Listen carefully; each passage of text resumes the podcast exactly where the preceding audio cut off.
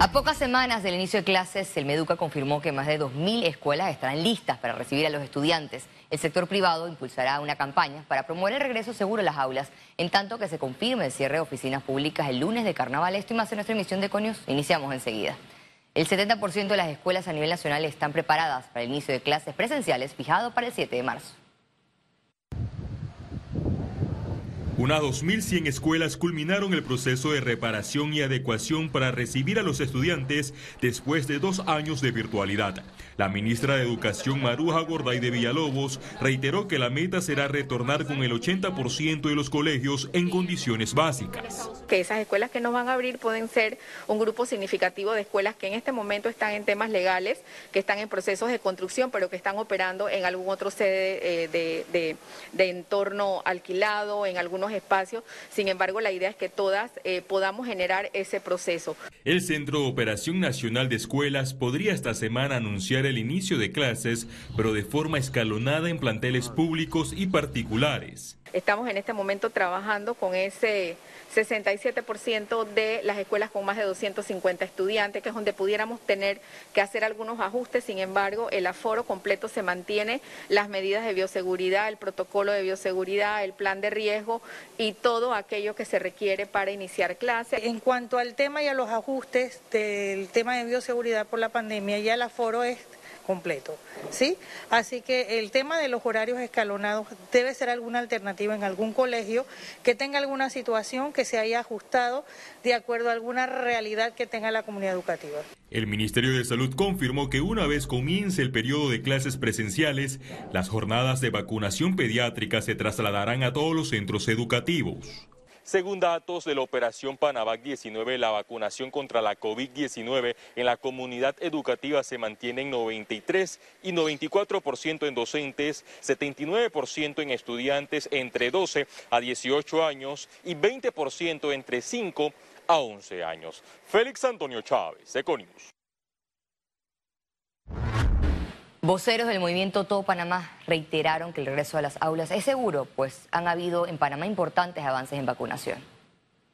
La educación no puede esperar. Ya tenemos más de 26 meses eh, que los jóvenes no han regresado presencialmente a las aulas y eso es muy difícil medir el impacto negativo que puede tener sobre el futuro de estos jóvenes y también sobre el futuro del país, porque como bien saben, eh, estos jóvenes son el futuro que van a aportar a la economía, que van a ayudar que la economía de Panamá sea una economía productiva, que la calidad del bienestar eh, social eh, del país eh, se vea impactado positivo o negativamente.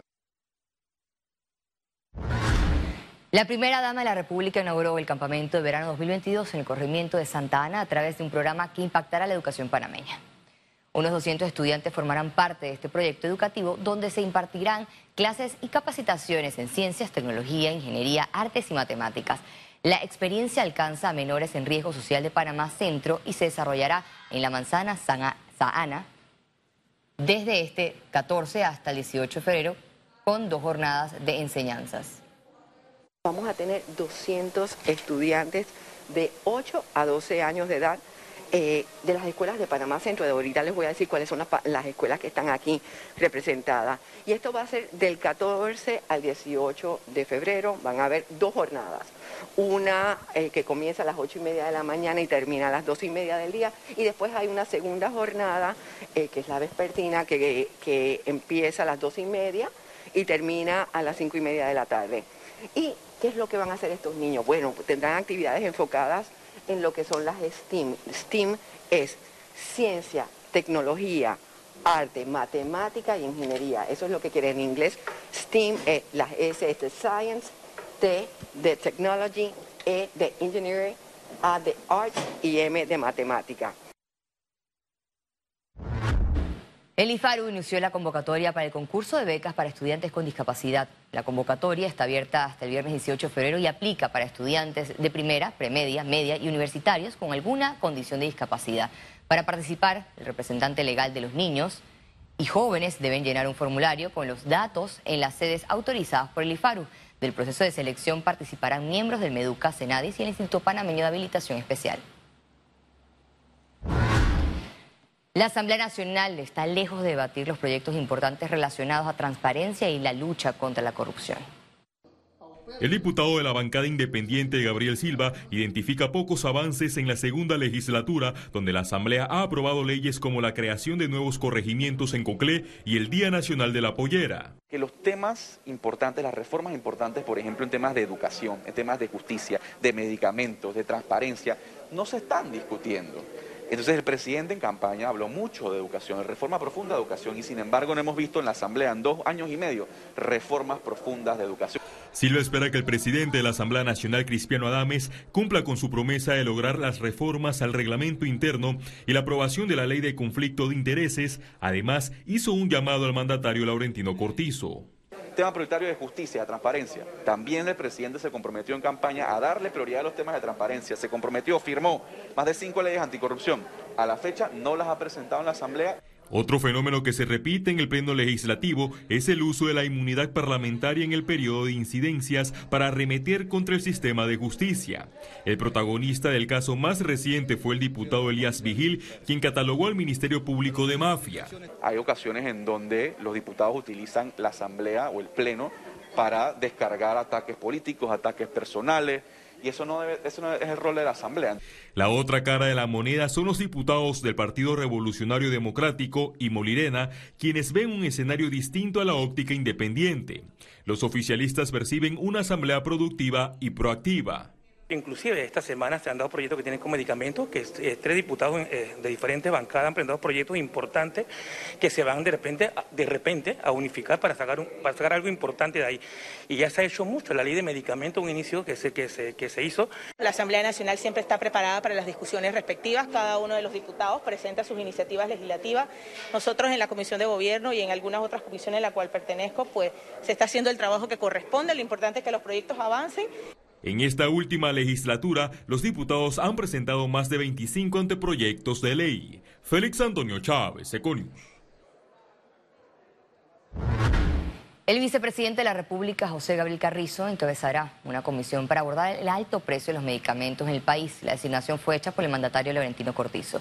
La propuesta radica en hacer compras únicas de medicamentos e insumos para el sistema público de salud con precios de referencia a través de un Centro Nacional de Compra de Medicamentos e Insumos, incluyendo la opción de comprar a través de organismos internacionales como la OPS o la UNOPS. Los servidores públicos exigen al gobierno cumplir con los pagos de prima de antigüedad de forma efectiva y no a través de bonos. Una subcomisión de trabajo analizó el proyecto de ley que crea el certificado negociable para el desembolso hacia los funcionarios que reclaman un derecho adquirido. En el debate tildaron al gobierno de irresponsable por evitar hacerle frente a una deuda de años que podría trasladarse al próximo quinquenio. Yo espero que debido a las intervenciones que se han hecho por parte de las distintas organizaciones interesadas en que el pago de la prima antigüedad se haga de forma adecuada, en este caso en efectivo, eh, sea atendida por parte de los diputados. Igualmente sorprende que solamente haya estado un solo diputado aquí. El hecho de que eh, el Ministerio de Economía y Finanzas no esté aquí es una irresponsabilidad. Lógicamente que eh, se entiende que no hay interés por parte de, de este ministerio en resolver los problemas que atañen a los trabajadores del sector público. El gobierno nacional ordenó el cierre de las oficinas públicas a nivel nacional durante el lunes de carnaval. Mediante un decreto publicado este lunes, se anunció que los servidores públicos trabajarán del 15 al 24 de febrero en horarios de 8 de la mañana a 5 de la tarde para compensar las horas correspondientes a la jornada regular de trabajo del 28 de febrero. Se exceptúa a las oficinas públicas que, por razón de naturaleza del servicio que prestan, deben permanecer funcionando, tales como el IDAN e instituciones de salud de la Caja de Seguro Social como del Ministerio de Salud, entre otras. La detención de uno de los delincuentes más buscados del país fue posible a una operación conjunta entre autoridades de Costa Rica y Panamá, enfatizaron las autoridades. La captura del señor eh, Cholo Chorrillo o Jorge Rubén Camargo Clark eh, nos da un claro mensaje a la criminalidad. Y el mensaje es muy, muy puntual. El crimen no tiene fronteras para los organismos de seguridad y el Ministerio Público, a donde ellos traten de ocultarse con las alianzas estratégicas Economía. El Ministerio de Trabajo inició jornadas de reclutamiento para ofrecer vacantes a desempleados. Esta primera jornada la realizaron este lunes en la oficina regional del Ministerio de Trabajo en Panamá Oeste. La institución informó que en alianza con más de 15 empresas tienen disponible alrededor de 200 vacantes. Tenemos supermercados, tenemos vinculada tecnología, tenemos también asistentes, ayudantes, ventas. Es lo que nos han estado indicando estas empresas. La convocatoria fue masiva. Más de mil personas formaron una larga fila bajo el sol que rodeó el centro comercial y dejó en evidencia la situación de desempleo en la provincia. No sé si, si tienen ese vacante, lo aceptaría, pero si, si tienen otros vacantes, también. Porque esta pandemia sí nos golpeó fuerte. Solamente pido que una persona como yo, de 55 años, nos den más oportunidad para trabajar. Como carnicería, eh, estantero, bueno, como estoy iniciando, la verdad no tengo tanta experiencia y la verdad como ayudante también de refresco y esas cosas. La institución explicó que en estos reclutamientos captan información para la base de datos de la Bolsa de Empleo que posteriormente son analizados por empresas para contratación. Las personas también pueden aplicar en www.empleospanamá.gov.pa que nosotros hacemos una preselección e incluso le decimos a las personas qué tienen que mejorar en sus hojas de vida, porque a veces quizás hay, hay oportunidades laborales para que las personas eh, que las personas no cuentan con los requisitos que las empresas están solicitando, porque quizás en el momento no haya vacantes para todas las personas. Y es lo que ahora estamos haciendo aquí, captando los datos de todas estas, todos estos ciudadanos que han venido el día de hoy para que progresivamente, conforme vayamos encontrando vacantes en las empresas, poder hacer la intermediación y enviar sus hojas de vida a las empresas para que estas personas puedan ser contratadas. Los próximos reclutamientos serán en Panamá Este, Panamá Norte y la provincia de Colón. En las próximas semanas, Mitradel hará las convocatorias. Ciara Morris, Econews. La presidenta de la Asociación Panameña de Ejecutivos de Empresas, Elisa Suárez, reiteró que el gremio desconoce el porqué del atraso en el plan de reactivación económica. Y aquí hemos quedado en lo que ustedes me preguntaron hace el programa anterior cuando vine hace, creo que a final de año.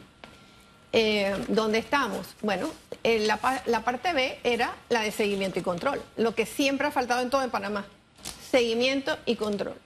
Y esas mesas lamentablemente aún no se han instalado. Y nosotros hemos hecho un llamado desde hace más de un mes y tanto, estamos, eh, tanto el CONEP como nosotros en APD y otros gremios, haciendo un fuerte llamado a que nos sentemos en las mesas de seguimiento y control para saber, lo que tú comentabas, Hugo, si la medida, si la acción 25 resultó que generó los 30 mil empleos La Expo Máquina 2022 cerró con transacciones por arriba de los 6 mil millones 200 mil dólares. Durante tres días de feria, Expo Máquina 2022 recibió a más de 5 mil visitantes en el Panama Convention Center. Los participantes fueron testigos de la exposición comercial más grande de maquinarias, equipos, productos y servicios del sector construcción, industrial, logístico, marítimo, minero y agrícola. Más que nada se hicieron transacciones en, en el aspecto logístico eh, y la, el aspecto también agrícola. Tenemos mucho, eh, la parte agrícola, lo que es el, consumo, nunca paró durante el tema de la pandemia, así que la parte agrícola se ha visto muy eh, beneficiada a nivel de la producción. Y al regreso, internacionales. Quédese con nosotros, ya volvemos.